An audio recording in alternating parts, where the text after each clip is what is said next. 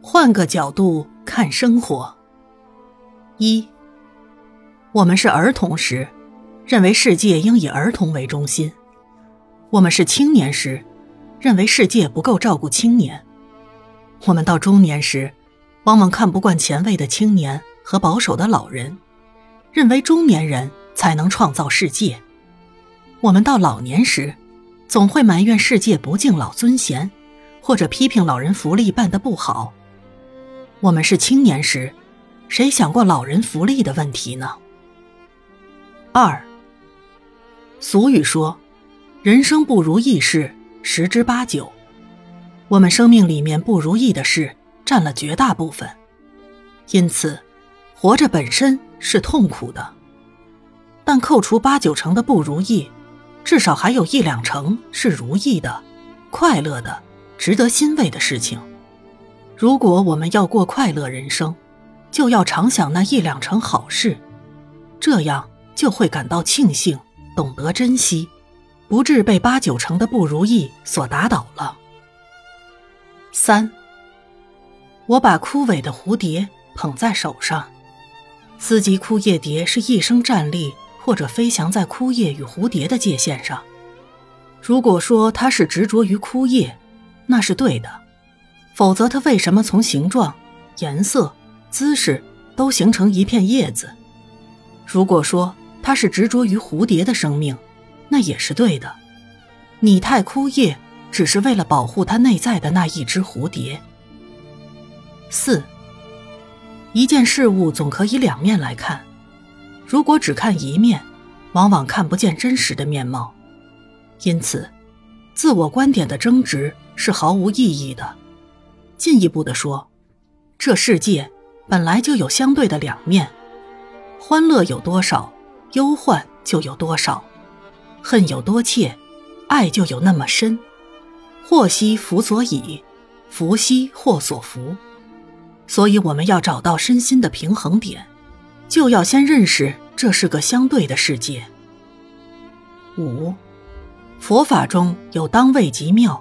当相即道的说法，所谓当位极妙，是不论何事，其位皆妙。就像良医所观，毒有毒之妙，药有药之妙。所谓当相即道，是说世间浅近的事项都有深妙的道理，世间凡事都有密意，即事而真，即事而真，就看我们有没有智慧了。六，我们都为放生者的无知而悲哀，也为放生者为了自己的功德无视鸟雀的死活而感到痛心。七，这个世界是相对的，时间空间的改变，使我们对事物的看法改变，禅心也是如此，它不是用来改变生活的，而是看清生活的真实。与禅心相对的。是凡心，也就是凡俗的心，是一般人眼见的世界，是迷惑于世界的变幻。禅者不同的是，在这种变幻中看到了真如，体会了不动的一面。八，轮回的不只是人，整个世界都在轮回。我们看不见云了，不表示云消失了。是因为云离开我们的视线，我们看不见月亮，不表示没有月亮，而是它远行到背面去了。同样的，我们的船一开动，两岸的风景就随着移动，世界的一切也就这样了。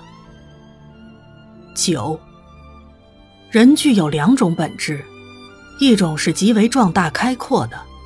一种又是极端渺小和卑微。在心念广大的时候，我们可以欣赏一切，涵容一切；可是比照起我们所能欣赏与涵容的事物，我们又显得太渺小了。